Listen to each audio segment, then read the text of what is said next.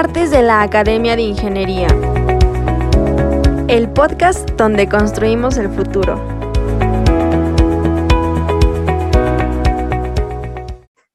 Buenas tardes. En nombre del doctor Luis Agustín Álvarez y Casa Longoria, presidente de la Academia de Ingeniería de México, les damos la bienvenida tanto a quienes están conectados a través de Zoom o de YouTube. Una servidora, doctora Mónica Barrera, vicepresidente de la Academia de Ingeniería de México, el día de hoy eh, llevará la conducción en este martes de la Academia. La conferencia está a cargo de nuestra Comisión de Especialidad de Ingeniería Civil y también está conectado por Zoom su presidente, el doctor Oscar Valle. El tema, la situación de México en cuanto al peligro sísmico. La introducción estará presentada, estará a cargo por el doctor Edgar Tapia Hernández, presidente de la Sociedad Mexicana de Ingeniería Sísmica. Así, previo a la conferencia que tendremos el día de hoy a cargo del doctor Mario Ordaz, el doctor Edgar Tapia tendrá una intervención de 10 minutos para discutir la estrategia de trabajo, avances y capítulos del Código Modelo Mexicano para el Diseño Sísmico de Edificaciones. El doctor Tapia está adscrito al área de sustentabilidad y desarrollo tecnológico en ingeniería civil en la Universidad Autónoma Metropolitana Unidad Azcapotzalco. Él es presidente de la Sociedad Mexicana de Ingeniería Sísmica y miembro de dos subcomités muy importantes para la elaboración de las normas técnicas complementarias del Reglamento de Construcciones para la Ciudad de México, para el diseño y construcción de estructuras de acero y para diseño por sismo. Posterior a la intervención del doctor Tapia, me permitiré presentar al conferencista de hoy, al doctor Mario Ordaz Schroeder, y posterior a su intervención, Iniciaremos con la eh, licenciada Felipini ah, eh, por las preguntas de YouTube y después las que tengamos por Zoom. Adelante, doctor Tapia Hernández, y muchas gracias. Qué amable. Bueno, pues quiero iniciar agradeciendo esta invitación al martes de la Academia.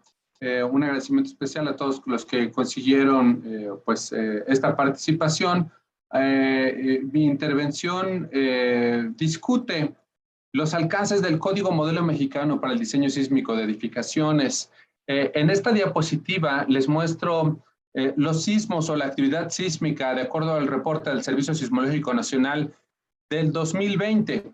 De acuerdo al reporte, hubieron 30 mil, más de 30 mil sismos. El mayor de ellos ocurrido, el mes que más reportó sismos fue el mes de enero, 5.203 sismos y el mes en el que menos hubieron sismos fue julio, 1825 sismos.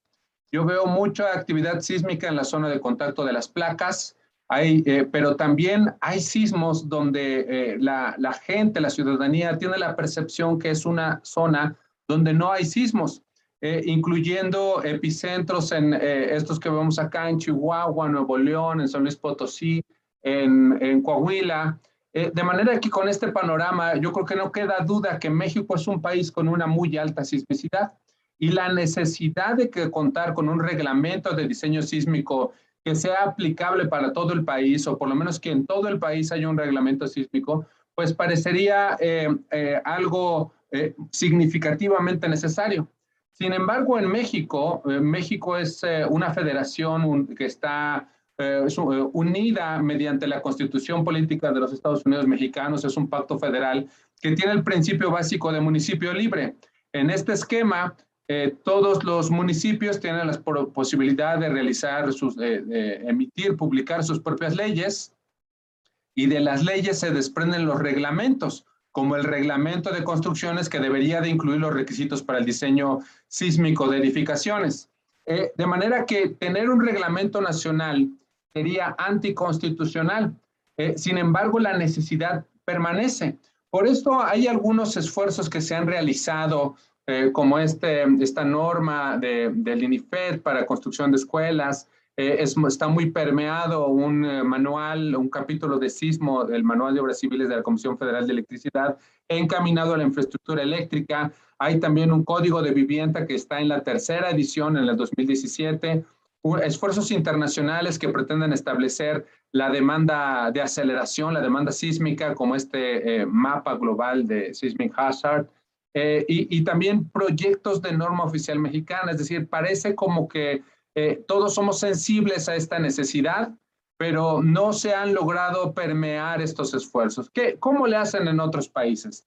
Teniendo esto en consideración, la, la Sociedad Mexicana de Ingeniería Sísmica eh, desarrollamos a lo largo de todo el año pasado algunos acercamientos con eh, comités, asociaciones de otros países, comités de los que hacen los reglamentos y, y, y, les muestro aquí dos, dos, dos eventos. El primero sobre el Código Modelo de Diseño Sísmico para Latinoamérica y el Caribe, que es un desarrollo colaborativo entre países que comparten riesgos de amenaza sísmica y que conocen los beneficios de una posible estandarización de la normatividad sísmica.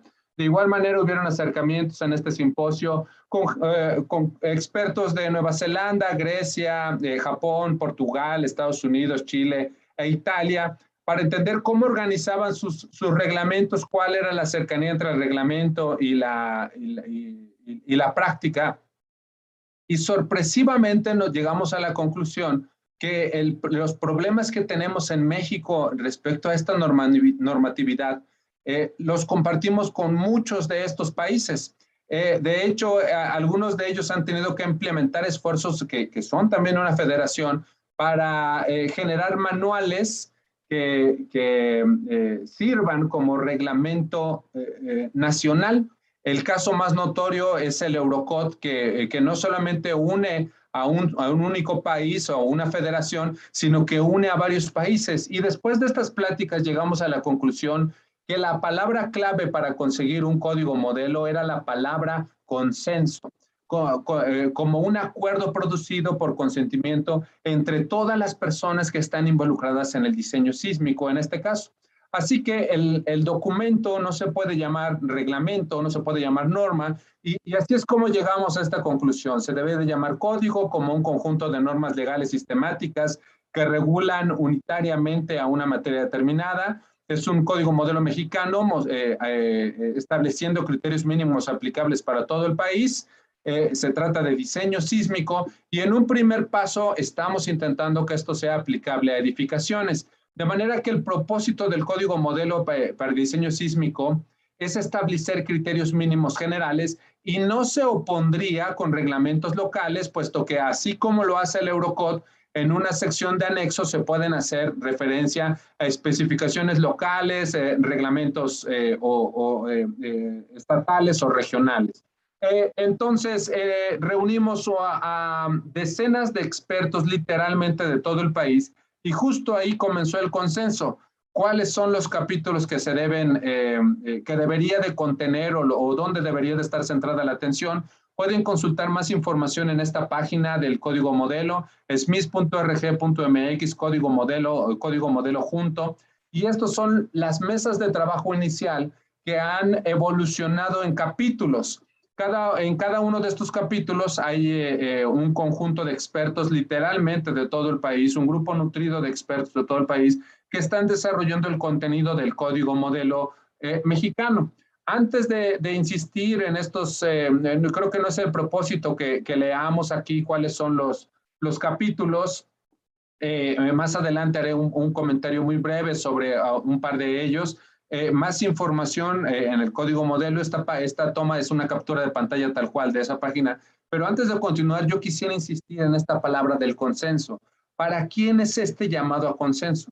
Eh, estamos convencidos por modelos de colegas que el llamado al consenso no debería de ser a una universidad o a un centro de investigación, a unos institutos o, quizá a un cierto colegio o despacho de cálculo, porque en muchas ciudades existen dos universidades, por ejemplo, de manera que si desatendemos las invitaciones de una universidad, quizá la otra, eh, quizá la universidad no quiera participar o, lugares en donde existen tres o cuatro colegios de ingenieros, si, invitamos a tres y descuidamos a alguno de ellos, tal vez ese no quiera participar. De manera que el llamado al consenso involucrarse en este esfuerzo es personal. Y les decía que el, el modelo de éxito lo tenemos por conocido y les estoy mostrando un manual de, eh, de, colegas en Estados Unidos del American Institute of Steel Construction y estoy abriendo el comité para, que, para hacer notar que ellos participaron no como eh, representantes de alguna asociación, sino como los expertos en la materia. Por eso es que buscamos permear o enterar a todos los expertos para que se unan al esfuerzo del código modelo. Y no es el único caso. Por acá les muestro el reglamento de Estados Unidos de la, eh, SCE para hacer notar justamente la misma tendencia. Ahora, esto no quiere decir que nos hemos acercado a algunas eh, dependencias o centros de investigación importantes. De, hecho, el CENAPRED, hemos tenido acercamientos formales con el CENAPRED y, y, y, participar en el código modelo forma parte de sus actividades. Igualmente, hemos tenido los acercamientos con protección civil, ahora este acercamiento con la Academia de Ingeniería y sirva esta diapositiva también para pues hacer un llamado de manera que pudiéramos generar una inercia para satisfacer esta necesidad eh, eh, social de que todo todos los lugares en donde se construya una edificación en el país cuenten con una, eh, una, una, normatividad o una definición de criterios mínimos, creo que es parte en lo que podemos sumarnos como eh, eh, en un sentido ético, moral, como ingenieros, como arquitectos, como personas involucradas en el, diseño sísmico, sumándonos a este esfuerzo. Igual lo mismo con las federaciones de, ingenieros civiles. Entonces, ¿cómo hemos difundido el esfuerzo? A través de sesiones públicas y a distancias para dar a conocer y difundir el contenido. Eh, el propósito es que se dé a conocer para llegar a, un consenso y al mismo tiempo solicitar contribuciones de expertos y opiniones de expertos de acuerdo al, tamaño del país que, eh, en el que nos encontramos. Entonces, el, el, 8 de abril hubo una presentación. Eh, este mapa de peligro sísmico que forma parte del capítulo 2 es lo que da un poco eh, pie a la discusión que habrá en este día yo más que dedicarme a, hacer notar los expertos que participaron en las sesiones, que en cualquiera de las sesiones que les vamos a mostrar aquí están los expertos de todo el país, yo quisiera hacerles notar que, verdaderamente es un esfuerzo donde se ha generado una inercia nacional. Eh, vean, aquí hay alguien del Instituto de Ingeniería, del Instituto de Geofísica, alguien del CICESE, este es de Ensenada, alguien de Monterrey, eh, continúo con los eventos, acá hay más eventos eh, de, distintos capítulos. Eh, ojalá y alcancen a ver alguien del Politécnico Nacional, alguien de Chihuahua, expertos de Ciudad de México, de Monterrey, de Veracruz, por acá alguien de la práctica, Instituto Mexicano del Petróleo, eh, Michoacán, eh, Ciudad de México, Guadalajara, Querétaro, Oaxaca, eh, igualmente muy balanceado entre práctica y, y, académicos. Por ejemplo, acá académico, alguien de la práctica de Morelos, Instituto Nacional de Electricidad y Energías Limpias, Ciudad de México, alguien de la práctica. Es decir, creo que hemos logrado generar una inercia en donde estas presentaciones permiten eh, entender cómo va el avance, cuál es la estrategia de trabajo y, somos sensibles también que debe de haber una discusión presencial y, y, estamos preparando que esta discusión presencial se lleve a cabo en el marco del Congreso Nacional de Ingeniería Sísmica que se celebrará en Juriquilla, Querétaro, a inicios de febrero de 2022. No, no porque Juriquilla sea un lugar de alta sismicidad, sino porque creemos que tiene una localización privilegiada para favorecer la asistencia de todos los puntos del país y que se logre el consenso. En, durante el Congreso, más que un modelo de conferencias, habrán un modelo de mesas de discusión en donde los eh, eh, estamos invitando a participar los capítulos se expondrán tal vez en 20 minutos y habrá eh, sesiones de discusión en donde se pueda eh, eh, generar la discusión para nutrir los capítulos o bien ex explicar los criterios con miras a que verdaderamente se consiga el consenso. Eh, aprovechando el comentario, hago notar y, y, y, insisto en esta invitación en que el evento se va a llevar a cabo en un lugar seguro, dadas las condiciones de la pandemia. Tenemos mucha confianza que en febrero de 2022 las condiciones sean muchísimo mejores. Más información sobre el Congreso, en donde insisto que sería muy valioso contar con su participación en esta página CNIS 2022, Congreso Nacional de Ingeniería Sísmica. Eh, y bueno, pues antes de, de, ceder la palabra, un par de diapositivas más con fines aclaratorios. Es necesario que para que este código modelo, eh, para que se convierta en un reglamento local, sea adoptado por eh, los, el, la entidad federativa, es decir, por el municipio. solamente que hasta que se adopte será propiamente un reglamento. esto requiere que la aplicación sea municipal y, siendo honestos, esto también depende de voluntades políticas. Pero si en algún municipio hubiera una buena voluntad política por tener un reglamento de diseño sísmico eh, aplicable a ese municipio, sin el documento técnico, el, el, el, esfuerzo sería infructuoso. Por esto, la mayor cantidad de los, de, los esfuerzos que se están implementando están encaminados al desarrollo del documento técnico. Y paralelamente, con ayuda de, del SENAPRED, con ayuda de, de, Protección Civil Nacional o incluso estatal, estamos teniendo los acercamientos para difundir el esfuerzo, pero la aplicación legal está fuera del, del alcance del documento técnico.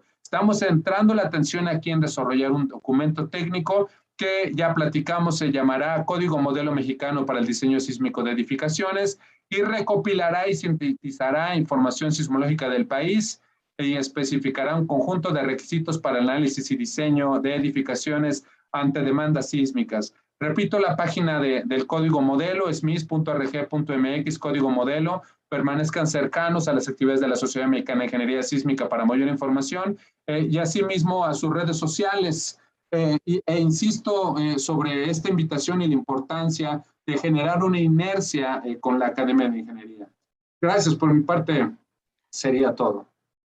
Muchas gracias, doctor Tapia. Muy interesante todo lo que nos planteó. A continuación, me permitiré presentar al doctor Mario Ordaz Schroeder. El doctor Mario Ordaz es ingeniero civil, maestro y doctor en ingeniería por la UNAM. Desde 1987 es investigador en el Instituto de Ingeniería de nuestra máxima casa de estudios. El doctor Ordaz ha desarrollado estudios de riesgo sísmico en alrededor de 30 proyectos importantes en México, incluyendo la planta nuclear de Laguna Verde y los puentes de la autopista del Sol. Es autor del programa Crisis, ampliamente usado a nivel mundial en el cálculo del peligro sísmico y lideró en México la elaboración de los sistemas que fueron aplicados en los eventos de terremoto en 1998 y riesgos hidrometeorológicos en 2008, o sea, 10 años después, para evaluar la solvencia de las compañías de seguros. Encabezó el desarrollo de la plataforma CAPRA, patrocinada por el Banco Mundial para evaluaciones de riesgo multiamenaza, y la R-Fonden usada por el gobierno de México para cuantificar el riesgo de infraestructura por desastres naturales. Ha recibido diversos premios, entre ellos el Emilio Rosenbluth por la UNAM en 1994, el Nabor Carrillo a la investigación en ingeniería civil en 2009, la medalla Luis Esteva que otorga la Sociedad Mexicana de Ingeniería Sísmica en 2013 y el Premio Universidad Nacional en 2014. Es presidente de ERN Ingenieros Consultores, empresa fundada hace 25 años.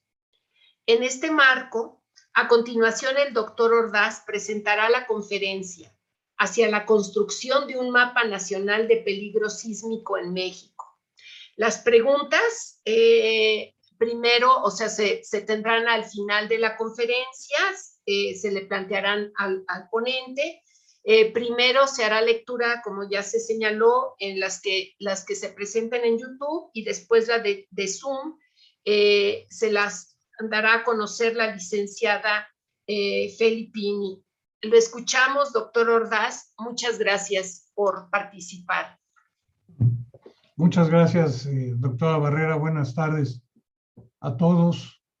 Quisiera eh, empezar por dar las gracias al, ingeniero Oscar Valle, de, presidente de la Comisión de Especialidad de Ingeniería Civil, por haberme invitado a, este martes de la Academia. Em, yo no, no estoy seguro que el, el, doctor Valle sepa que yo soy medio cachirul aquí porque yo formo parte de la Academia de Ingeniería desde 1994, pero en la Comisión de, de Ingeniería Geofísica. Entonces soy medio cachirul porque no, soy ingeniero civil, no formo parte de esta comisión, pero me siento este, eh, parte de ella eh, eh, perfectamente. muchas gracias por, la invitación. Voy a compartir mi pantalla. Voy a, a, a continuar en parte con la, con la, la, la, presentación de las cosas que nos estaba diciendo el doctor Tapia. Permítanme. ¿Ya, ¿Ya estarán viendo mi pantalla o no?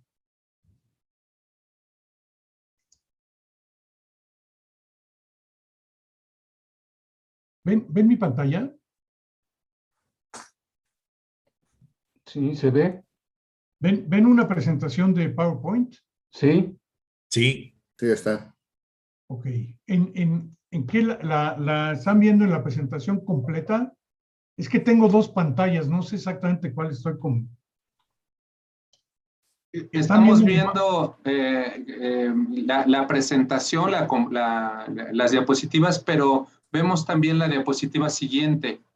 Ah, ok. Exacto, ahí ya está, ya la, la vemos bien y lo escuchamos bien. Perfecto, disculpen.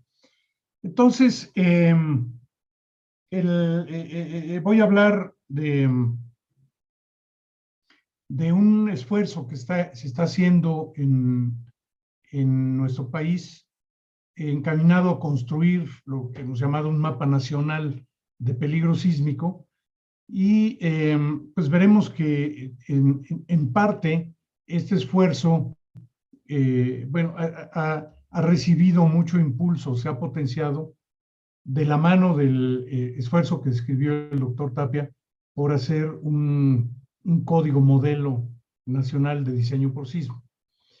Entonces, vamos a, a, ver cómo, eh, cuál, cuál, es el origen de, de, este proyecto del nuevo mapa de peligro sísmico en el marco del desarrollo del código modelo. Voy a empezar por, eh, por describir más o menos cómo es el estado actual del, de la información de peligro sísmico que tenemos en nuestro país. Y también voy a ir eh, señalando algunas deficiencias que hemos ido notando en, a lo largo del tiempo, especialmente después de la interacción con grupos de diferentes instituciones del país a consecuencia de este nuevo proyecto. ¿no? Entonces, ya, ya empezamos a ver eh, algunos resultados de este esfuerzo, eh, sobre todo en, en, en, lo que tiene que ver con señalar los puntos débiles que vemos de la información de peligro sísmico que circula hoy por hoy en nuestro país. Entonces, eh, en, el, en, el, sentido moderno, digamos, del, del concepto de, de, peligro sísmico, evaluar el peligro sísmico de un sitio tiene un significado técnico muy específico que se refiere a determinar qué tan frecuentemente se presentarán en el, en el sitio de análisis sismos que produzcan intensidades mayores o iguales que un valor dado. Esa es, digamos, la definición general de, pues, más o menos eh, mundialmente aceptada de peligro sísmico, de manera que, eh, hemos dejado atrás los, los, las calificaciones cualitativas de alto, medio, bajo y el, evaluar el peligro sísmico en, en, nuestros tiempos quiere decir exactamente esto, determinar qué tan frecuentemente se van a presentar en este sitio sismos que produzcan intensidades mayores o iguales que un valor dado. Es, entonces, es una evaluación probabilista en general que admite varias representaciones. Las representaciones son complementarias. Eh, una muy común es en la forma de un mapa como este que, que, estoy señalando aquí, eh, en que se grafican, por ejemplo, se, se, dibujan curvas de nivel de aceleraciones o, u otras medidas de intensidad local sísmica que corresponden a periodos de retorno constantes. Por ejemplo, aquí en, en esta gráfica estaríamos viendo curvas de nivel de la aceleración máxima del suelo, que tiene 500 años de periodo de retorno. Pero hay otras representaciones posibles de, del peligro sísmico, como la más clásica, digamos, que eh, estaría dada por curvas como esta, en que en las abscisas tenemos algún valor de intensidad sísmica, por ejemplo, la aceleración máxima del suelo o el valor de cierta ordenada espectral, y en las ordenadas tenemos la frecuencia de excedencia o tasa de excedencia, es decir, el número medio de veces en que por unidad de tiempo ocurren temblores que, con intensidades que excedan un valor más.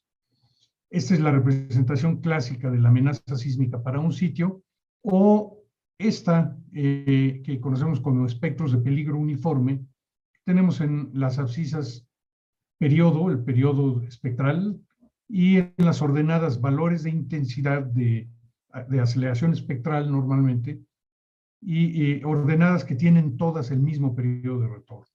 Por ejemplo, este podría ser el, espectro de 500 años de periodo de retorno para un sitio en particular, en este caso, la ciudad de Guadalajara, Jalisco. Entonces, estas son las representaciones del peligro sísmico que se eh, eh, usan actualmente. Como ven ustedes, son representaciones técnicas con significados eh, técnicos muy precisos. Ahora, un poco de la historia de cómo se ha desarrollado esto en, nuestro país.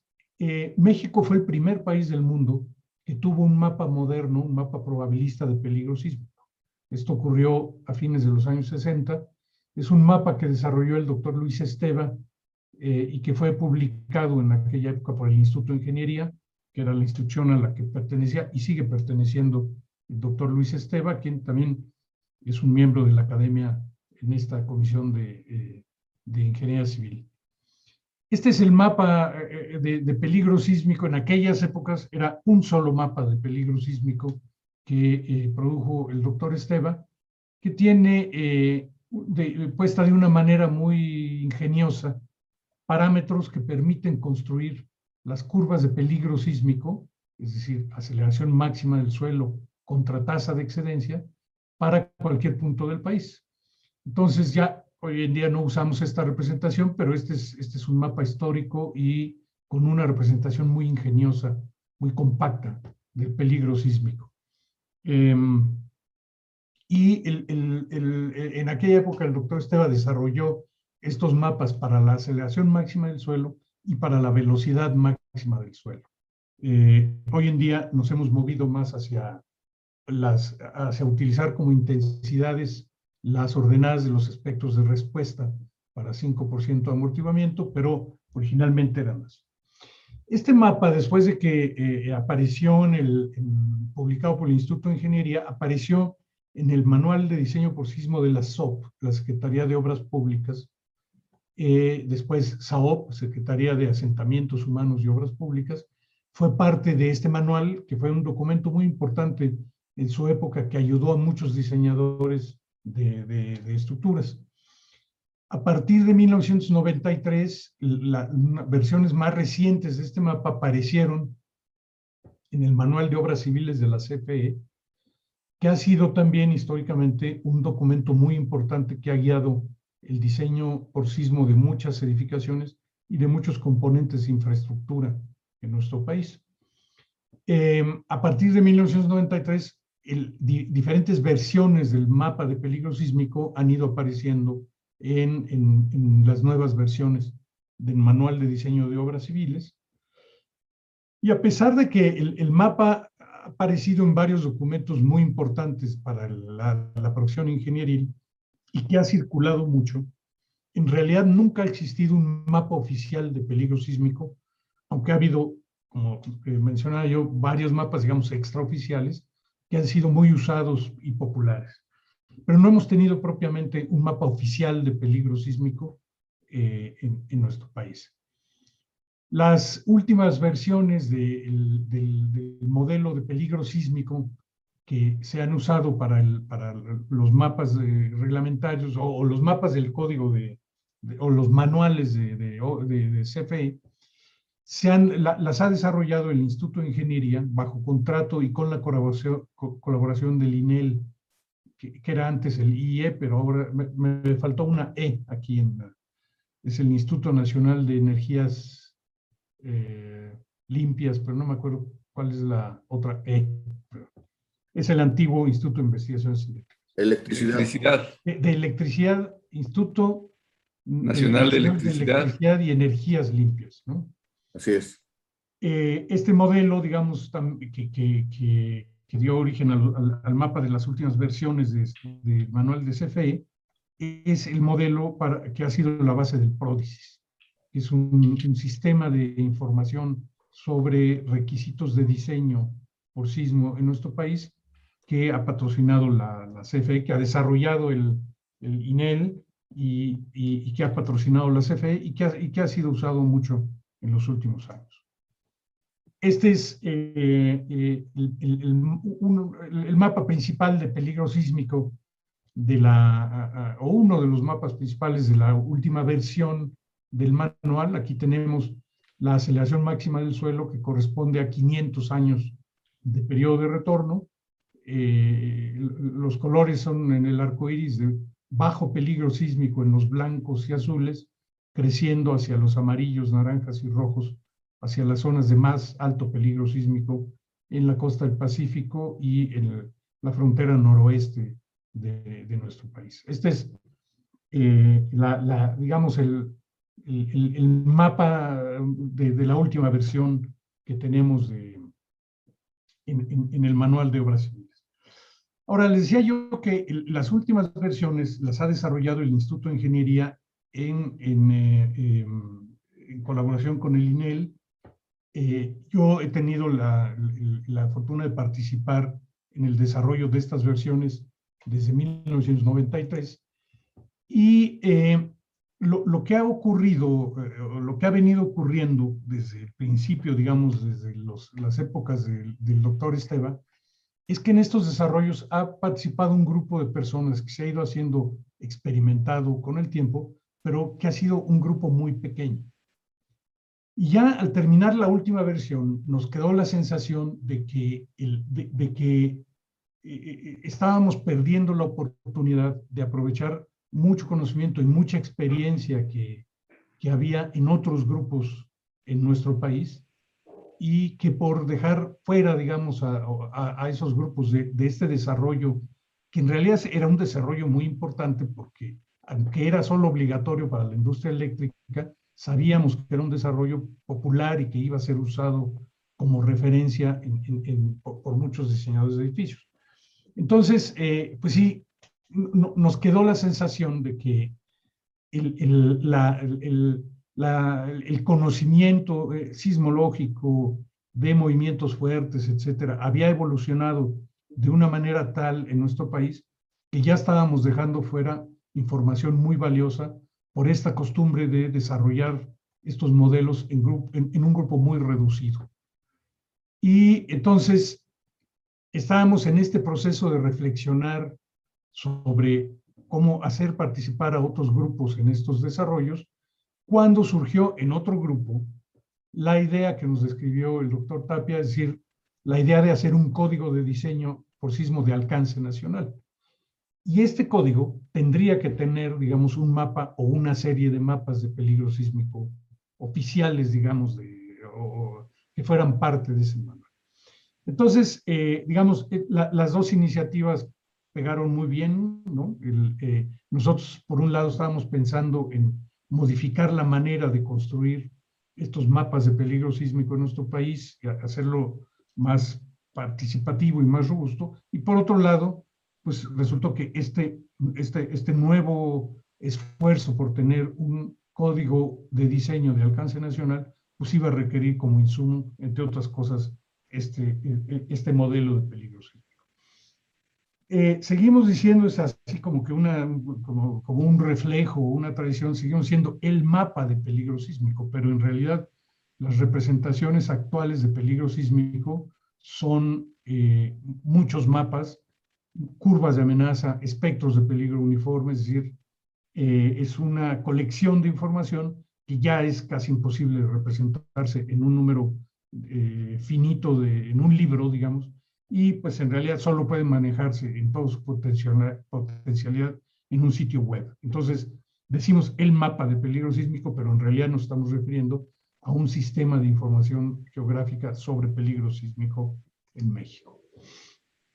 Ahí está, eh, no voy a, insistir mucho en esto, no ha existido en México nunca un código de diseño por sismo de alcance nacional, los problemas los mencionó el doctor Tapia, el manual de SOP y más recientemente el manual de obras civiles de la Comisión han cumplido, digamos, extraoficialmente la función de ser códigos nacionales, pero en realidad el manual de obras civiles pues, es obligatorio para la industria eléctrica, no para, aunque ha sido un documento muy importante que ha inspirado a otros documentos.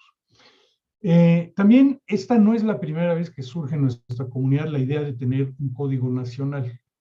Esto esta idea ha surgido y luego ha muerto. El ingeniero Oscar Valle seguramente se acuerda muy bien de los tiempos en que él era presidente de la Sociedad Mexicana de Ingeniería Sísmica y que salió esta, esta iniciativa. se hizo, de hecho, en aquellas épocas una especie de código modelo. Eh, la idea, o sea, después no prosperó. Eh, más adelante se habló de crear una NOM a propósito del diseño por sismo y con ello darle la vuelta al problema de competencia municipal. Tampoco se ha avanzado mucho por este camino. Y como decía eh, em, el doctor Tapia, pues ahora la estrategia es un poco diferente. Tenemos la, la intención de crear un documento de tan alta calidad y con tan alto consenso nacional al estilo de los estándares americanos, que su adopción para fines reglamentarios sea natural por parte de los actores involucrados, que en este caso son autoridades de los estados de la República generalmente o eh, eh, autoridades municipales. Decíamos que entonces este nuevo código modelo va a necesitar mapas de peligro sísmico para poder especificar las cargas por sismo y en esas estamos. Estamos en este proceso de reorganizarnos para producir un modelo de peligro sísmico pues a la, a la altura o sea, que, que, sea un reflejo fiel de los desarrollos que ha habido en los últimos años, no solo en el Instituto de Ingeniería, sino en otros grupos de, de, nuestro país que han ido avanzando en, en, en, las, diferentes áreas del conocimiento que se necesitan. Este es el, el, modelo que tenemos actualmente, digamos, eh, eh, con el que, bueno, es un poco, un poco más avanzado el que usamos para la última versión del modelo de, del manual de obras civiles. Es un modelo relativamente sofisticado, digamos, no es, no es el, no, no tiene la, sofisticación de, de, los modelos de los Estados Unidos, pero tiene algunas cosas bastante avanzadas, digamos, bastante detalladas, eh, pero tiene también deficiencias que hemos ido observando, especialmente después de interactuar entre todos los, los, eh, eh, los miembros de los diferentes grupos que se han formado.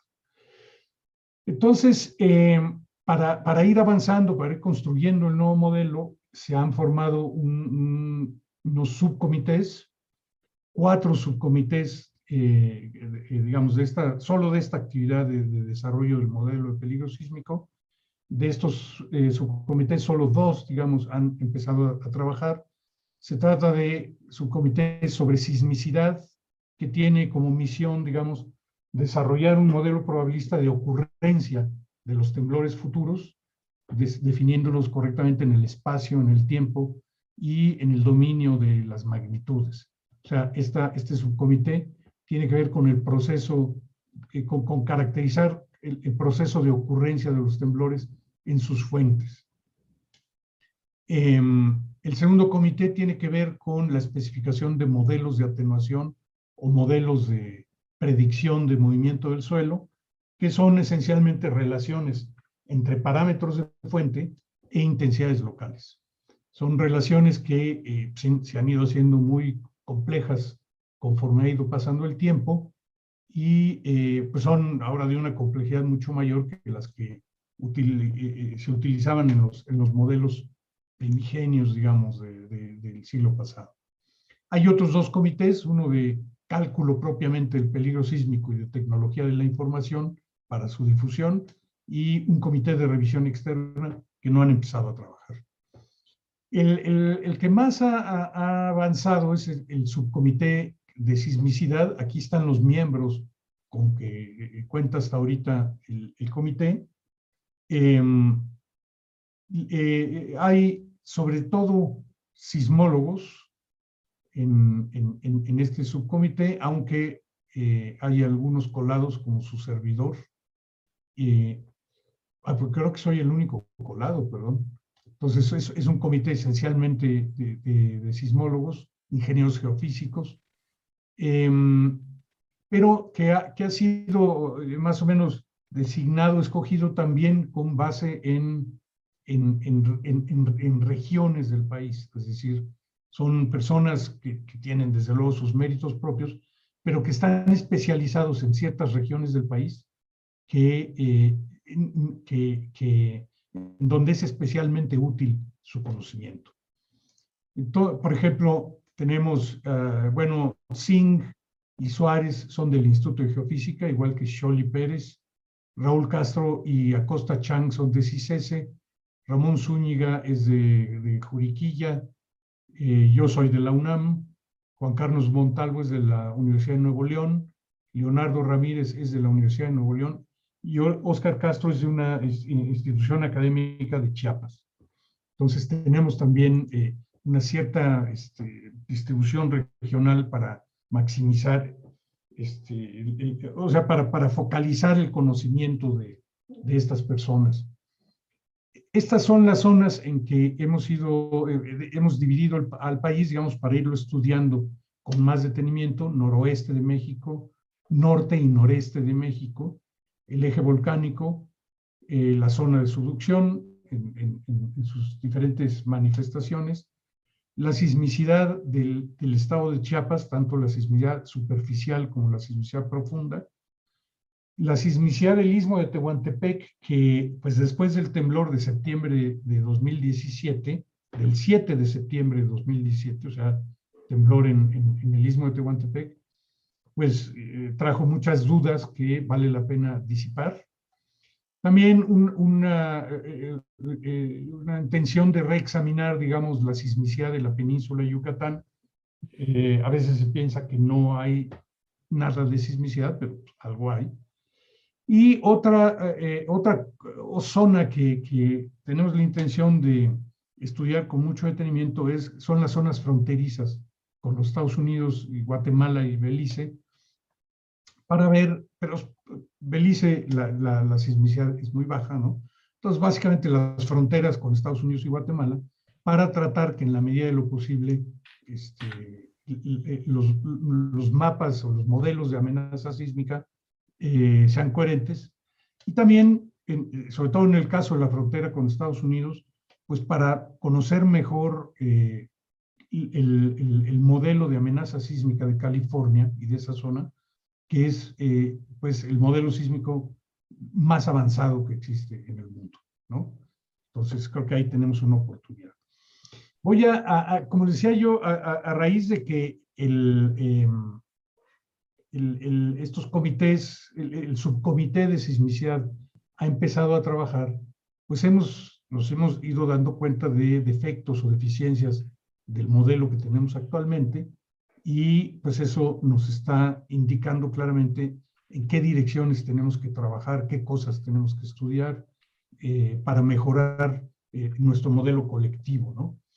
Eh, en el noroeste del país, yo creo que este era un punto muy débil, o bueno, no sé si muy débil, un punto débil del, del, del modelo sísmico, y es que el, para la zona del noroeste, me refiero a la zona fronteriza con los Estados Unidos, eh, de, una gran complejidad y de un gran potencial sísmico, teníamos un modelo demasiado simplificado.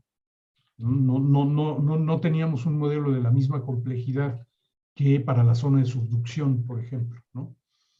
Era un modelo con geometría, es un modelo con geometría muy simple, en donde no se han incorporado todavía explícitamente fallas como eh, como, digamos, elementos discretos generadores de temblores, a pesar de que la mayor parte de los grandes temblores en esa zona pueden asociarse a fallas conocidas con, eh, con algunos parámetros que, que, se pueden medir.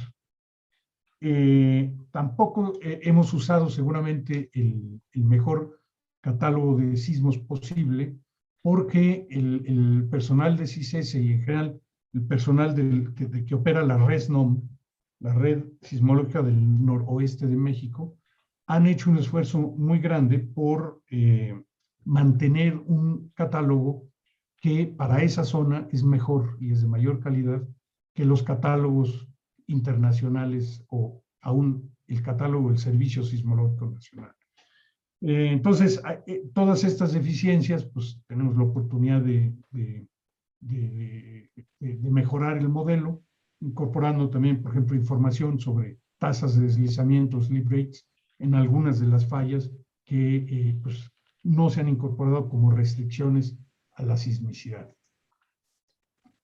Luego, eh, pues aquí, eh, eh, aquí un poco para ejemplificar lo que, lo que estaba yo diciendo, grandes temblores de esta zona del país han ocurrido asociados a fallas bien mapeadas y bien conocidas que pues, corresponden a los, a los grandes sistemas de fallas eh, que, en el, del, otro lado de la frontera pues tienen nombres famosos como las fallas de San Andrés, San Jacinto, Hayward, etcétera, ¿no? Es sistema parecido. Entonces, eh, luego nos vamos al norte y noreste del país, o sea, ya, eh, digamos, desde poco, el, el, oriente de Chihuahua hacia, hacia Tamaulipas, es una zona de sismicidad moderada y que mm, yo creo que no la habíamos visto con suficiente detenimiento, justamente porque era de sismicidad moderada.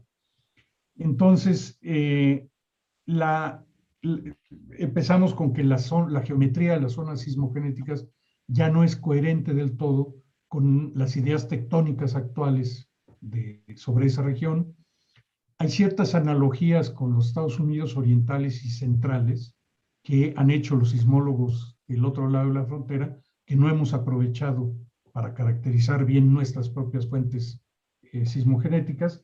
Y también hay sismicidad histórica que ha, ha, sido recientemente estudiada y que no ha sido eh, eh, correctamente incorporada en los modelos de sismicidad.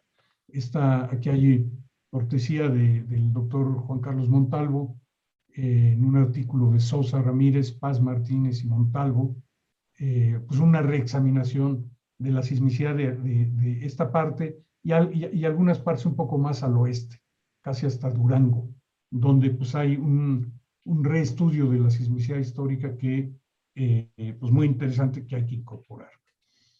También, eh, digamos, vemos que la manera en que se ha modelado el eje volcánico es, es muy simplificada.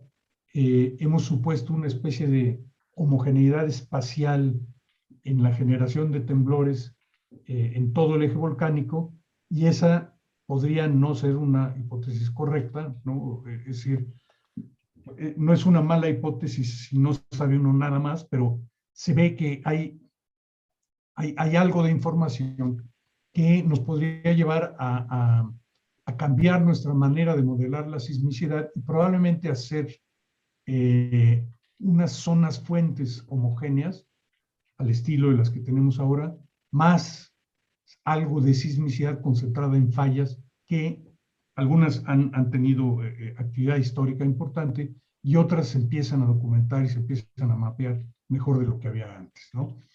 Esta es una zona de, de interés muy especial porque aunque la sismicidad es moderada, digamos, o no es muy alta, hay eh, eh, eh, estos temblores del eje volcánico pueden ocurrir en, en, en zonas muy pobladas, zonas del país muy pobladas. Entonces, sí conviene, eh, pues aunque la sismicidad no sea del tamaño de la de las zonas de subducción, pues el, el riesgo que, que, que, se corre por esta sismicidad pues es muy importante. Hay también entonces, esta es una, eh, figura cortesía del doctor Ramón Zúñiga de, Juriquilla de la UNAM, donde pues, hay nuevas reinterpretaciones, la posibilidad de que haya mm, ocurrido aquí en el eje volcánico algunos temblores más grandes de lo que habíamos pensado, como este de 1858, em, o este de 1875 al norte de Guadalajara. En fin, hay, hay también material para mejorar este, los modelos. La zona de subducción, a pesar de que es la zona que se ha modelado con más cuidado en, en los últimos años, pues también tiene eh, algunas cosas que, se podrían mejorar. Em, hay, hay, una observación muy interesante de, que ha hecho el doctor Singh y que vimos también, por cierto, en algunas zonas de, eh, de, la frontera entre la India y Nepal, a los, los eventos de, la, de, magnitudes intermedias, digamos hasta magnitudes 7, no, no llegan hasta la trinchera. Pero conforme aumenta la magnitud, los grandes temblores sí empiezan a ocupar áreas de ruptura más pegadas a la trinchera. Esa es una cosa muy interesante, no, sabemos, no está muy bien explicada, pero sí eh, eh, podría eh, conducir a, hacer una modelación un poco diferente de lo que estamos haciendo ahora. Em, hay ahora, el modelo que tenemos ahora utiliza una geometría de la placa subducida que proviene de la base de datos SLAB2, pero hay ya disponible en, en, investigadores de este grupo una mejor geometría que podríamos utilizar con, mayor éxito. Em, en Chiapas también, em, eh, eh, por lo pronto, solo hemos estudiado la sismicidad cortical, todavía no hemos llegado a la sismicidad profunda.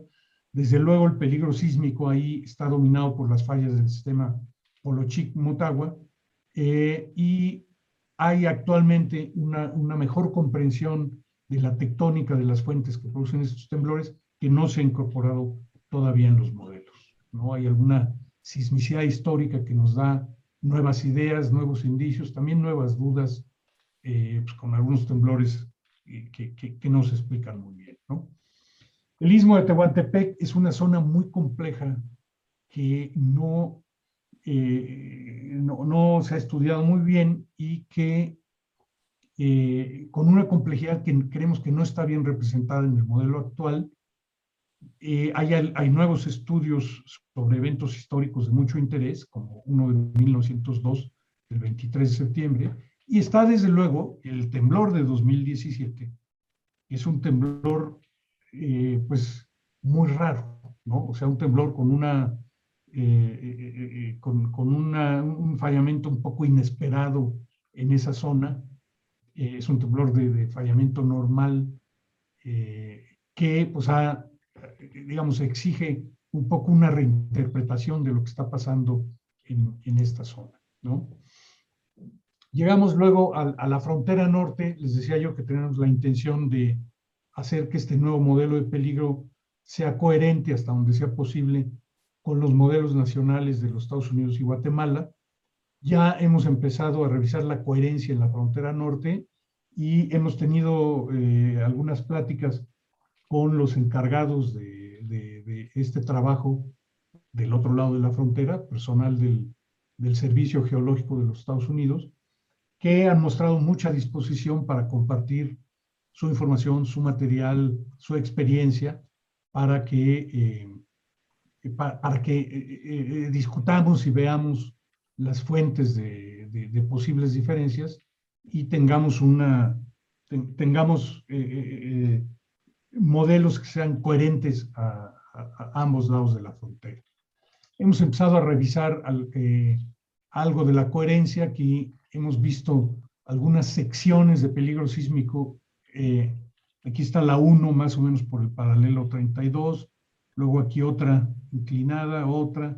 Y, eh, entonces vamos a ver algunos de los resultados. Son interesantes de esta primera comparación. Eh, aquí estamos la sección 1, que es más o menos la, frontera de California, ¿no? Digamos, desde, desde Ensenada hasta Mexicali, ¿no? Y observamos que, eh, digamos, global, eh, ah, y lo que tenemos aquí es la longitud, o sea, la, coordenada geográfica longitud, y aquí tenemos la aceleración máxima del suelo para eh, un cierto periodo, 475 años de periodo de retorno. La azul es la que tenemos de nuestro lado de la frontera, la, eh, la em, naranja es la que hay del otro lado de la frontera. Los, los niveles de peligro sísmico por ahí andan, pero nuestro modelo es mucho más simplificado, tiene mucho menos detalle que el modelo de, de los Estados Unidos, eh, lo cual se explica porque la caracterización del otro lado de la frontera está, es, es mucho más fina, más orientada a fallas, ¿no? Nosotros tenemos eh, eh, zonas de producción de temblores genéricas y eso, pues, nos lleva a diferencias como estas, ¿no? Que, que estamos observando. En la sección 2, em, que es esta aquí, que, que nos empezaría como en Nogales o algo así, y termina hasta, hasta el centro de, aquí, ¿no? Como el centro de Sonora. Tenemos de nuestro lado una sismicidad más alta que del lado de los Estados Unidos, probablemente porque nosotros hemos metido de una manera un poco artificial el gran temblor de Bavispe del siglo XIX, lo hemos metido, digamos, de manera explícita aquí, probablemente no está metido así, digamos, con esa, con, esa, de manera tan gruesa en el modelo de los Estados Unidos. Eh, luego, en la sección 3 también tenemos, la sección 3 es esta que va aquí en, digamos, en la, parte oriental de la frontera con Sonora. Tenemos de nuestro lado también sismicidad más grande que la que hay del lado americano. Tenemos que averiguar por qué. Em, luego tenemos la sección 4, que es esta sección que va desde eh, pues aquí, desde la frontera, a lo mejor es como el paso hasta Matamoros, digamos. Y eh, pues igual el, nivel promedio de sismicidad es parecido, pero mucho mayor detalle en la distribución de las fuentes del lado de los Estados Unidos. Entonces, pues hay cosas aquí que, que, aprender. Hemos hecho también eh, algunas comparaciones ya a nivel de ciudad. Eh, no, no nos da tiempo de verlas todas, pero tenemos aquí, por ejemplo, esta que estoy mostrando aquí, es la comparación de curvas de amenaza sísmica en Mexicali, del lado izquierdo, y en Caléxico, del lado derecho. ¿no? Deberían ser iguales y, este, y pues vemos ciertas similitudes, pero también ciertas diferencias. Mm, la, la, segunda que tenemos aquí es em, eh, Ciudad Morelos con Yuma. También tenemos em, eh, Aquí tenemos San Luis Río Colorado con Sonoita. Em, en fin, así, estas por ejemplo son Tijuana con San Isidro, bastante parecidas. Eh, Tecate con Ocotillo, más o menos. En fin, así hemos ido haciendo también em, eh, comparaciones por ciudades. Y sobre todo queremos tratar de entender eh, el origen de las diferencias. No necesariamente queremos que nos dé lo mismo que les da a los expertos de los Estados Unidos. Si eso quisiéramos, pues ya para qué hacemos un modelo, simplemente les pedimos que nos presten el suyo, pero eh, quisiéramos entender las, las, este, el, origen de las diferencias.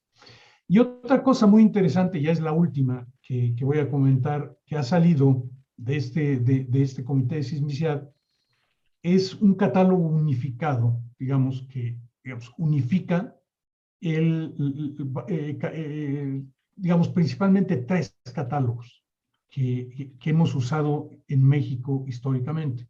Un catálogo que ha ido, eh, que, digamos, manteniendo y perfeccionando el doctor Ramón Zúñiga de, de, la UNAM Juriquilla a lo largo de muchos años, más un catálogo regional de la RESNOM, eh, eh, digamos, mantenido y organizado por el CICESE, por investigadores del CICESE, es el segundo catálogo, más los catálogos internacionales, los catálogos eh, ISC y los catálogos de los Estados Unidos.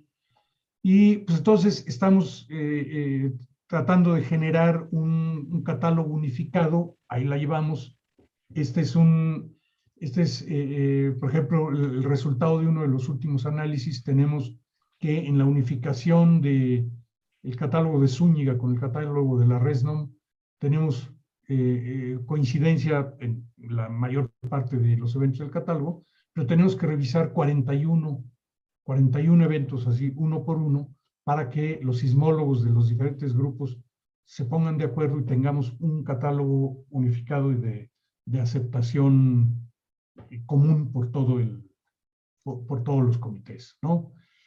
Esa es la situación. Eh, eh, estamos trabajando en, en, todos estos temas. Yo estoy convencido de que eh, eh, eh, esta interacción pues, va a terminar con un modelo de peligro sísmico mejor que el que tenemos hasta ahora y que goce de más consenso eh, en, nuestro país.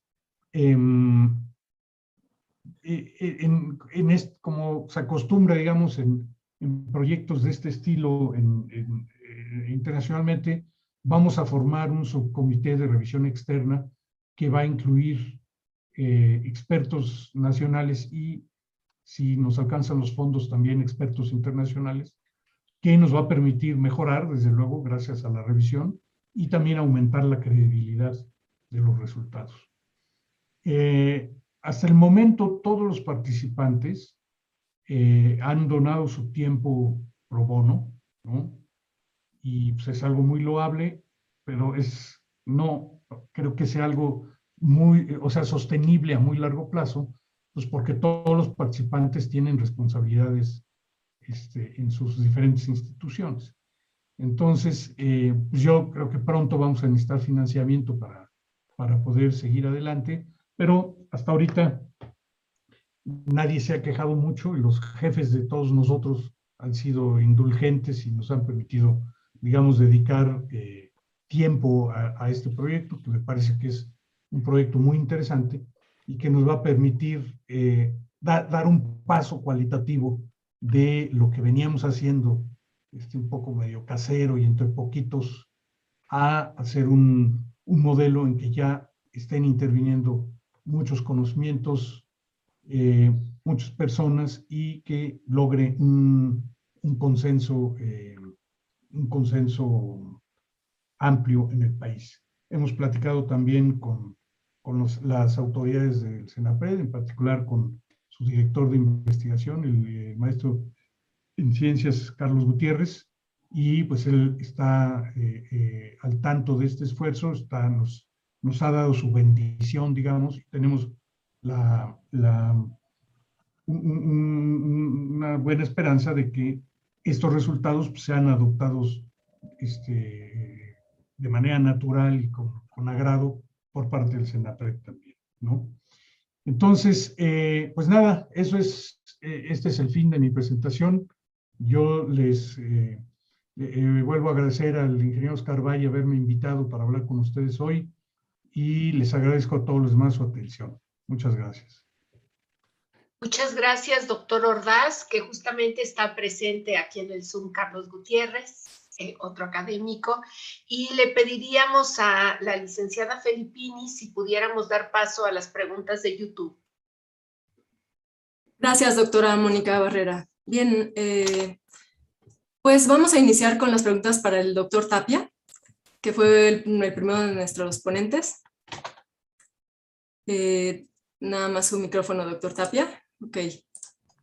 Qué amables, gracias. Sí, pues nos preguntan eh, si puede mencionar si existe algún código internacional para diseño sísmico de edificaciones que sea similar al que nos ha presentado para México. Qué amables, gracias por la pregunta. Eh, pues mire, un, eh, un código modelo equivalente al país, que sea internacional, yo pondría a su consideración la posibilidad de, comentar aquí sobre el Eurocode.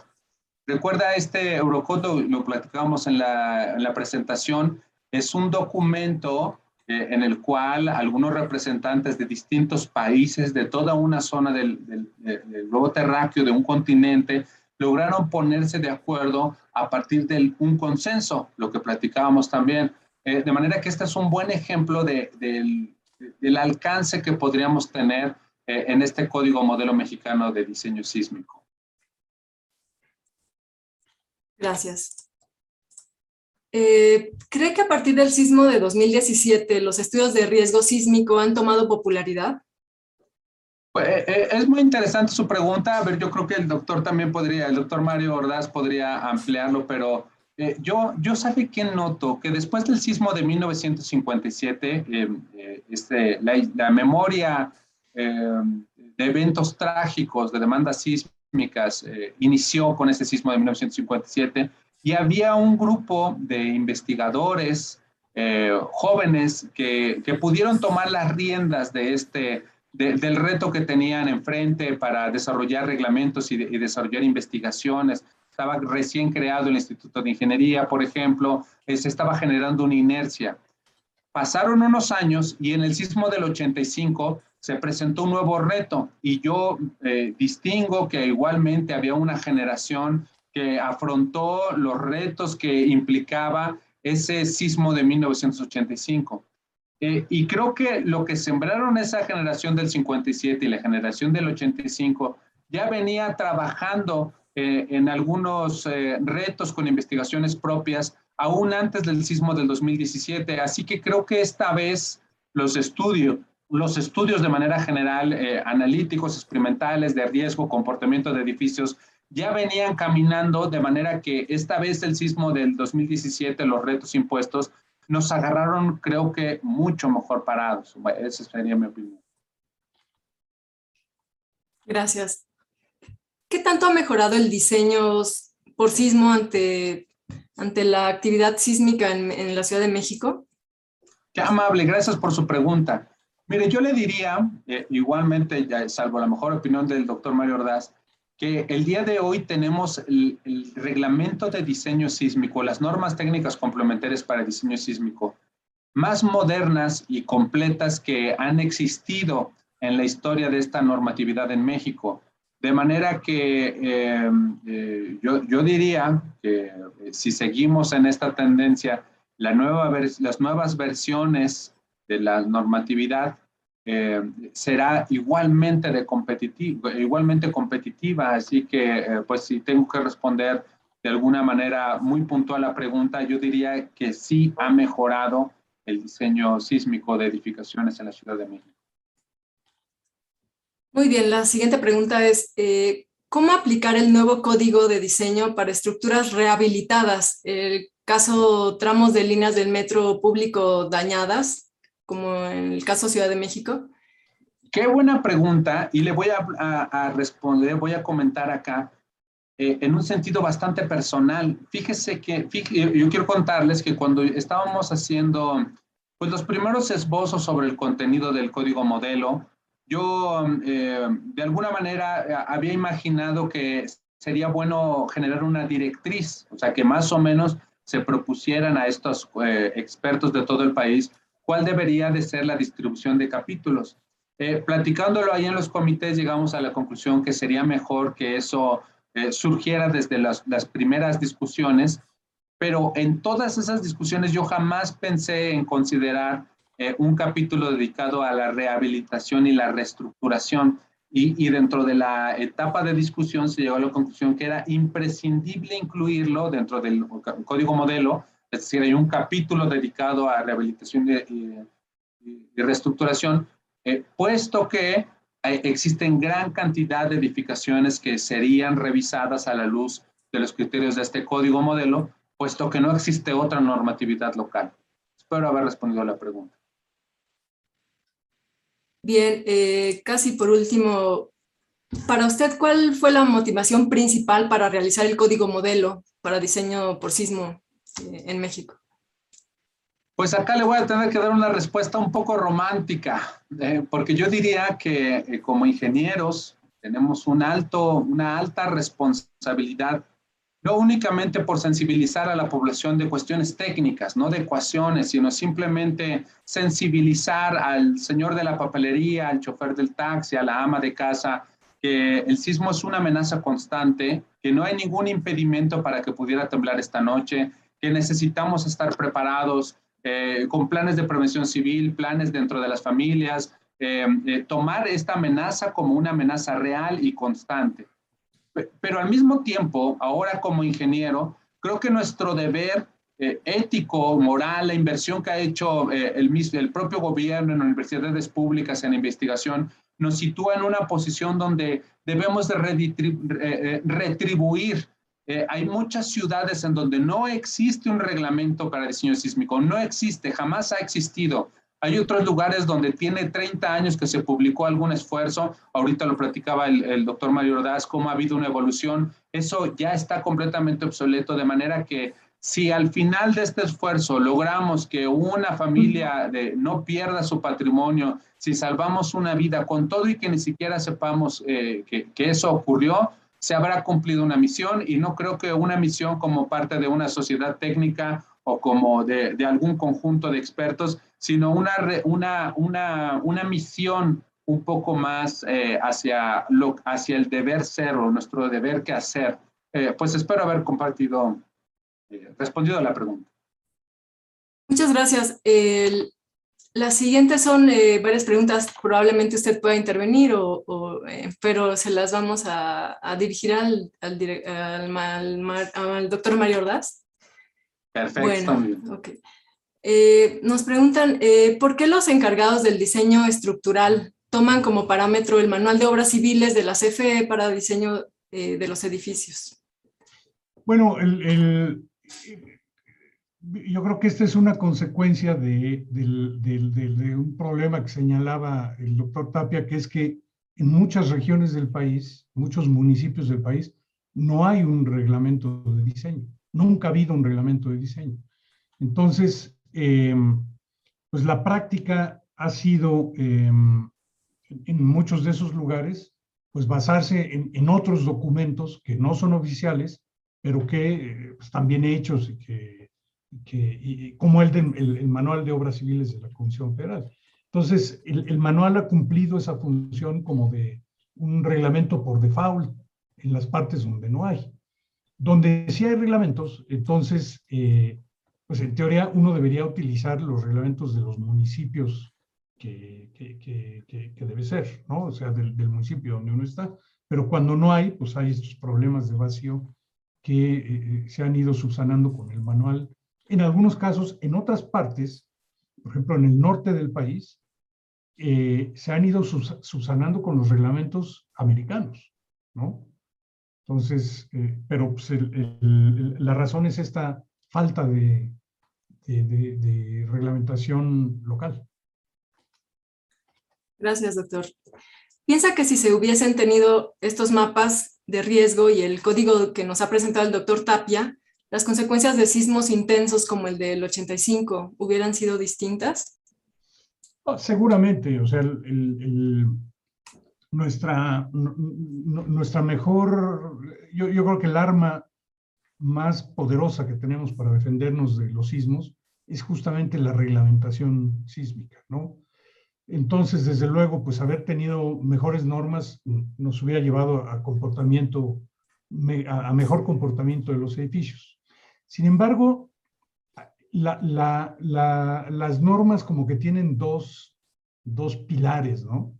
Por un lado, las normas, digamos, tienen que ser sensatas y tienen que conducir a diseños razonables y seguros de las estructuras.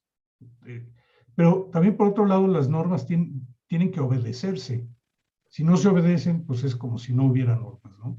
Entonces, yo, mi, impresión es que históricamente hemos cojeado más bien de ese segundo pie. O sea, hemos tenido, eh, la, primera norma que tuvimos en México de, diseño por sismo fue en 1943. O sea, tenemos una larga historia de, de, normas y en general han estado bien hechas y en, en algunos aspectos han sido pioneras de las normas en el mundo. Yo creo que ese no ha sido nuestro problema. Nuestro problema ha sido que los mecanismos para supervisar el cumplimiento de las normas han sido muy deficientes. Entonces, yo creo que el, en, para los daños de 85, por ejemplo, pues es, es más, e, e, tiene más culpa la falta de supervisión sobre la observancia de las normas que las normas mismas. ¿no?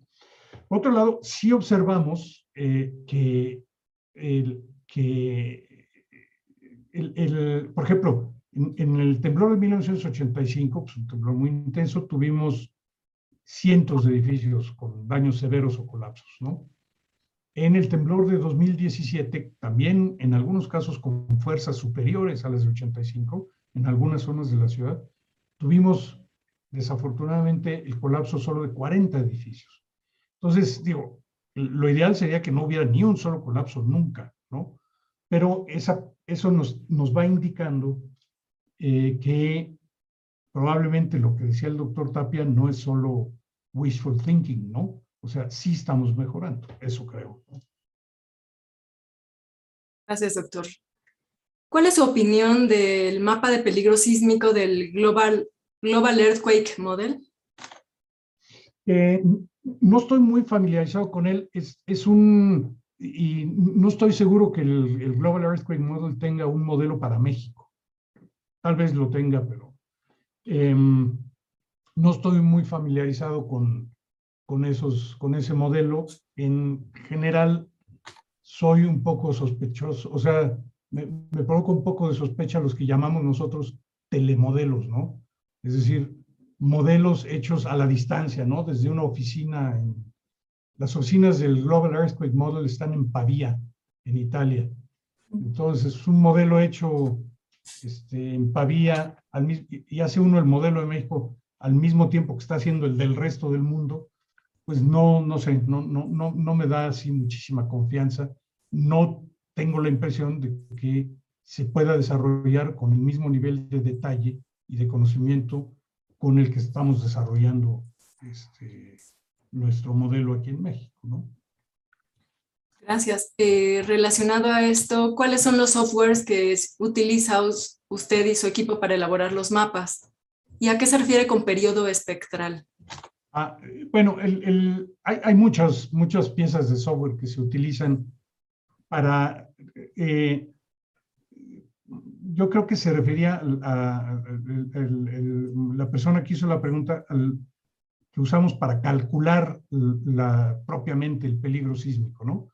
Para eso utilizamos un programa que se llama Crisis, que es el, no, no, no, no tiene nada que ver con la, la, situación actual de México, sino tiene que ver con el acrónimo de cálculos de riesgo sísmico. Es un programa que se ha desarrollado en el Instituto de Ingeniería desde, empezando en 1986 y que se usó por primera vez eh, para las labores de licenciamiento de la planta nuclear de Laguna Verde. Desde ahí viene ese programa y lo hemos ido actualizando en diferentes versiones y ese es, digamos, el principal pro programa de cálculo. En, en otros aspectos, del, eh, pues se usan muchos, muchos otros programas. Gracias. Nos preguntan, ¿cómo nace su curiosidad por estudiar la actividad sísmica de la frontera? Y, y otra pregunta un poco técnica. Eh, si el modelo de peligro incluirá las fallas locales, en caso afirmativo, ¿cuál es la visión para determinar la magnitud máxima y la recurrencia de eventos en las fallas? A ver, vamos. Bueno, de, la pasada se me olvidó contestar qué quería decir periodos espectrales. Sí. ¿no? Se refiere, el, el, el, nosotros utilizamos como medida de intensidad de, sísmica una gráfica que llamamos el espectro de respuesta, que es una gráfica en donde ponemos como función del periodo de las estructuras, es decir, una medida de su flexibilidad, la respuesta de osciladores de un grado de libertad eh, ante ese temblor, ¿no? Entonces, el periodo espectral se refiere a eso, el periodo de osciladores que colectivamente forman el espectro. Eh, luego, la, otra era, perdón, la de eh, fallas locales. Sí, si, si, el modelo de peligro sísmico incluirá fallas locales y cómo determinarán la magnitud máxima y recurrencia de los eventos en las fallas. Ese sí es, sí es muy técnica. Sí estamos pensando en, en incluir fallas, eh, sobre todo, digamos, lo que ha sido imperdonable en nuestro modelo es no incluir las grandes fallas del de, de noroeste, de Baja California, ¿no? Eh, esas son fallas bien mapeadas y con, con eh, eh, parámetros, por ejemplo, de tasa de deslizamiento o magnitudes máximas bastante bien estudiadas. Em, donde probablemente vamos a tener un poco más de incertidumbre y más, de, más dificultades es en otras zonas del país, como el, el, eje volcánico, por ejemplo, ¿no?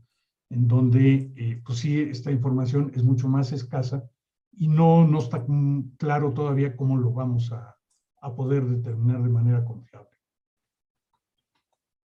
Gracias. Eh, algunas últimas preguntas son como, en, su opinión, eh, bueno, ¿qué actualizaciones son necesarias de, para estos mapas? Eh, ¿Una actualización anual es suficiente para los mapas de peligro sísmico? No, no creo. No, no, no cambia tan rápido.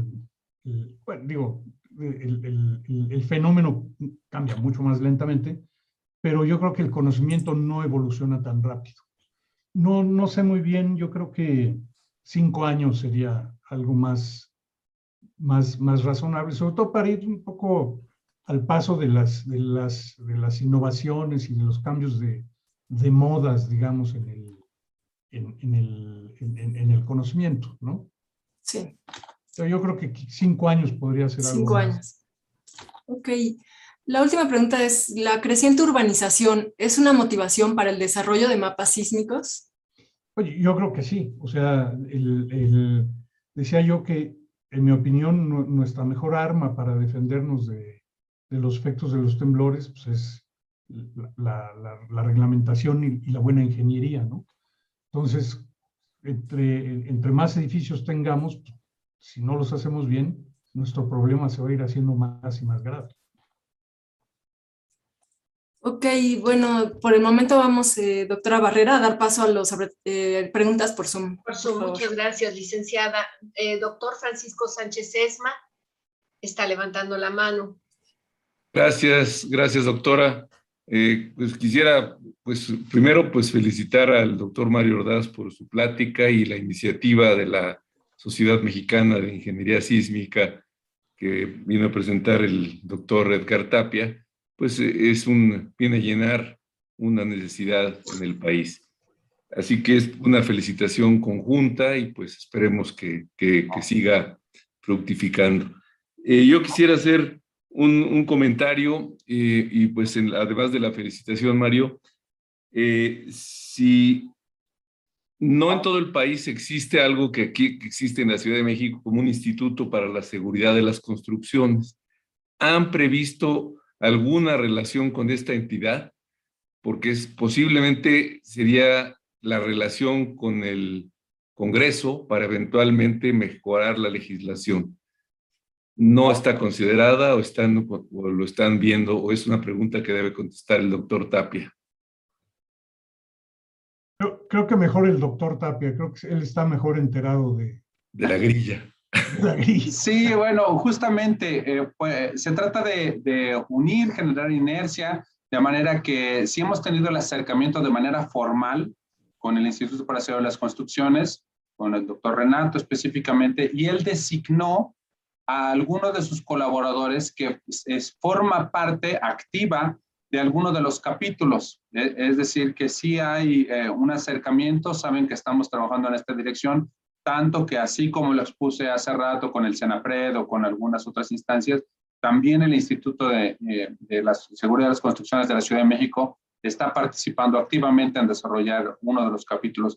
Me, me, falla la memoria cuál, pero algo, creo que criterios de análisis y metodologías de diseño. Muchas gracias, doctor Tapia, que muy amable. Eh, y tengo otra pregunta más, esta sí sería para el doctor Ordaz. Eh, ¿Cómo han considerado? Me imagino que hay algunos comités, porque pues el tema es un tema muy amplio, que, que, requiere de una, una, la normativa pues tiene que ser suficientemente sencilla para que pueda ser aplicada por los ingenieros de la práctica. Pero ¿cómo están pensando tomar en cuenta dos aspectos? Estructuras especiales, así de, de complejas, y el tema pues de, la, de los efectos de sitio eh, me imagino que hay comités especiales, como también el tema de eh, estructuras como puentes o estructuras que son, eh, pues tienen cierto, cierta especialidad, cierta especialización. Además de la incertidumbre que ya se mencionó, si puede hacer un comentario general a ese respecto, Mario, sería muy, muy ilustrativo. Gracias, sí, sí, Paco. Muchas gracias por, por tu felicitación muy amable. La, la, la, la recibo de manera muy especial porque este, Paco fue mi maestro, así que si, si, si, su maestro lo felicita, pues le, sabe a uno mejor, ¿no?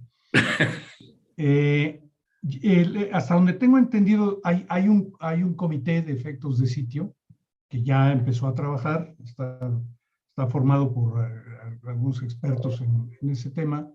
Em, y de estructuras especiales me parece que no hay porque hasta donde yo tengo entendido el, el, el alcance en esta fase del, del, código modelo es para edificación, no para infraestructura, digamos, ¿no? Ya. Entonces me parece que esa parte por, en esta fase no, no está incluida, pero eh, si, si, no es correcto, eh, corrígeme, Edgar, por favor. Ya, si me permiten a mí complementar o confirmar, si existe un capítulo de efectos de sitio. Eh, dentro, no estaba contemplado en el inicio, dentro de las discusiones se llegó a la conclusión que se requería que un grupo de expertos establecieran los efectos de sitio para todo el país, pues así es como se creó este nuevo capítulo. Y en cuanto a estructuras especiales, efectivamente, eh, está muy grande la mordida y creemos que debe de estar identificada o este esfuerzo encaminado a edificaciones. Lo que no quiere decir que el código modelo sería aplicable únicamente para eh, casas de mampostería de uno o dos pisos, sino que sí se, identifica que debe de poder resolver las necesidades de estructuras pequeñas, estructuras convencionales de mediana altura y también debería de incluir criterios para edificios eh, con unas particularidades, incluyendo capítulos que expliquen, eh, eh, por ejemplo, tecnologías de sistemas de control. Ya. Muchas gracias, muy, muy completo. Pues éxito en esta empresa. Gracias, gracias Paco. No veo alguna otra mano levantada en Zoom. Eh, agradecemos su participación en, en, este, en esta parte al doctor Sánchez Esma.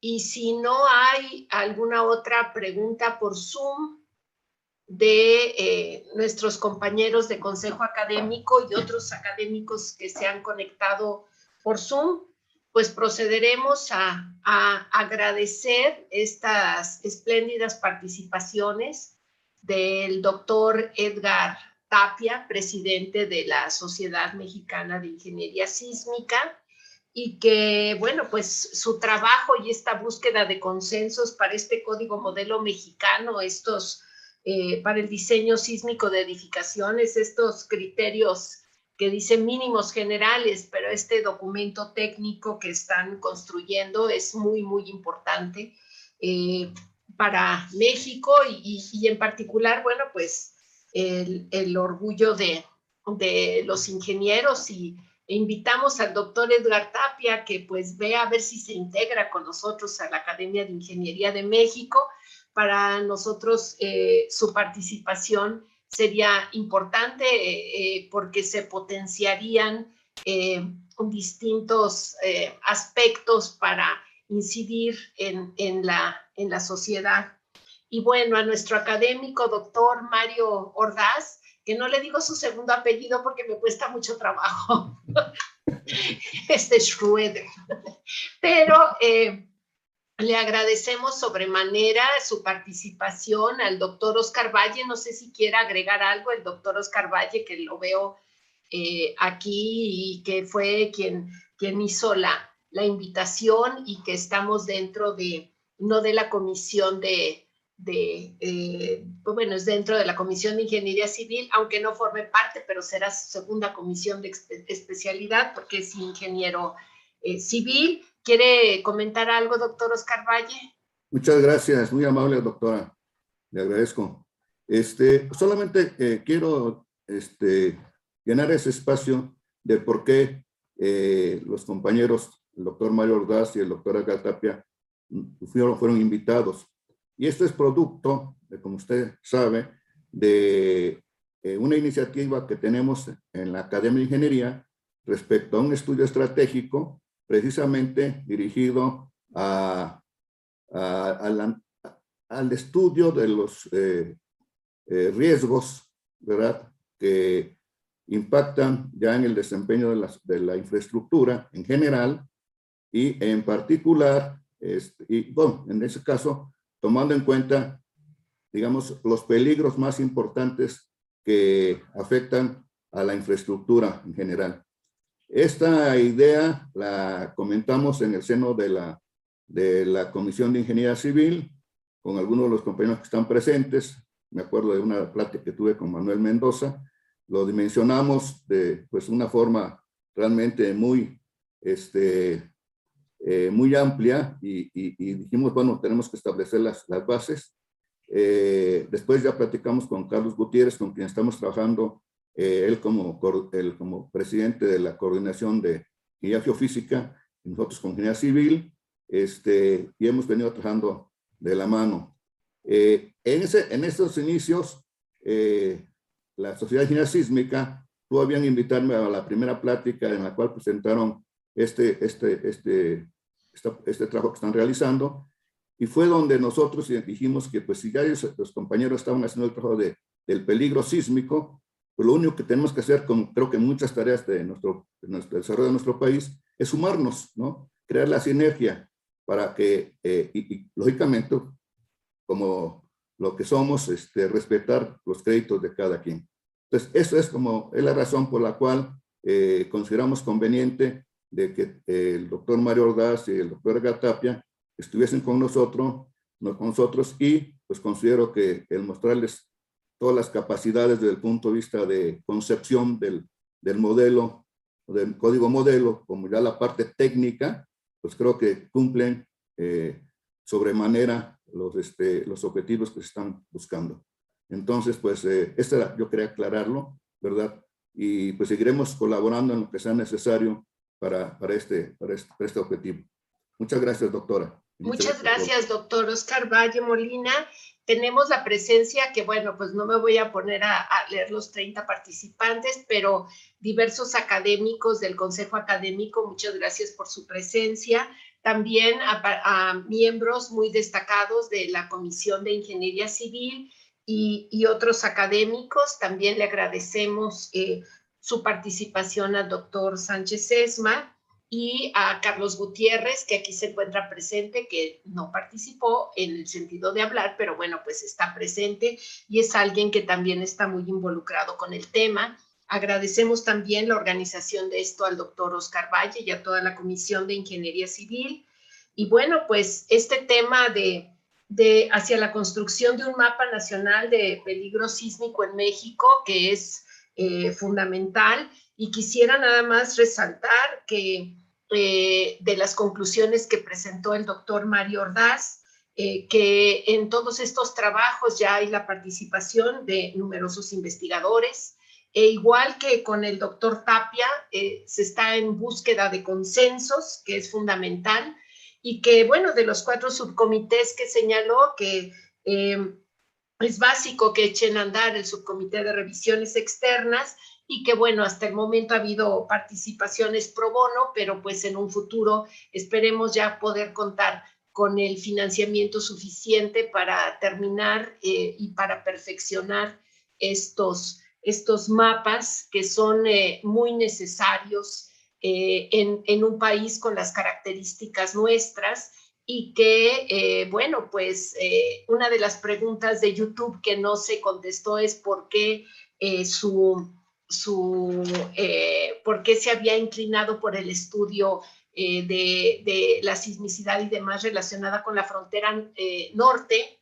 Y bueno, pues no sé si quiera decir eso como ya para concluir la sesión, antes de pasar a, agradecer a todos y despedirla, doctor. Sí, cómo no, se, me, se me, olvidó. está interesante la pregunta. Em, resulta que en, más o menos en 1999 hubo un esfuerzo por, eh, por hacer un mapa mundial de peligro sísmico. Se llamó, el, el, proyecto se llamó GSHAP, G-S-H-A-P, GSHAP. Y em, lo, lo, que se pudo hacer en aquella época es eh, hacer un mosaico, digamos, con los diferentes eh, modelos de peligro sísmico que había país por país, ¿no? Eh, no, no, no, es un modelo unificado como el que eh, se hizo más adelante, sino eh, no era homogéneo, sino era nada más como un, un mosaico de lo que ya había, ¿no? Entonces, las personas que lo prepararon, pues pegaron un poco los mapas y, los suavizaron en la frontera, en las fronteras, muchas fronteras.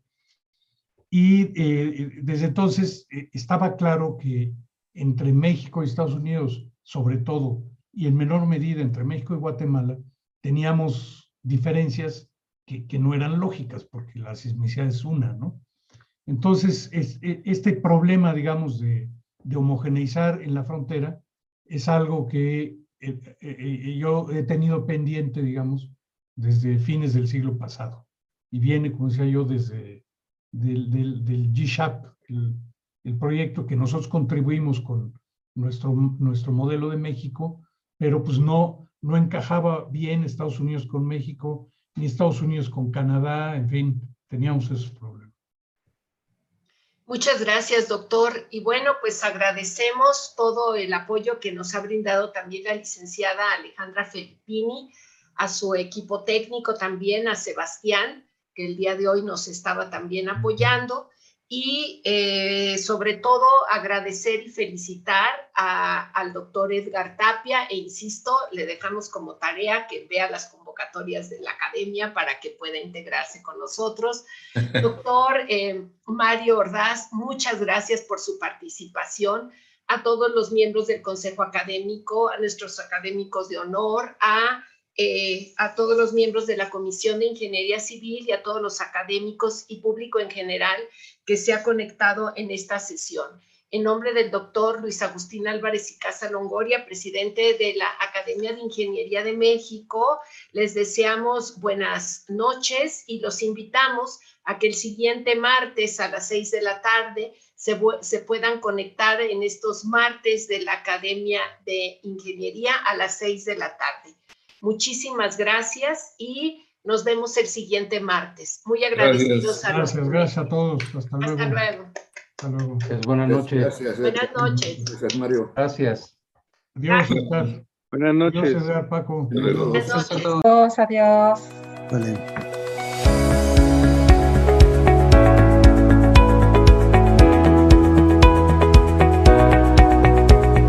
Puedes encontrar los martes de la Academia de Ingeniería en YouTube, Facebook, en nuestra página ai.org.mx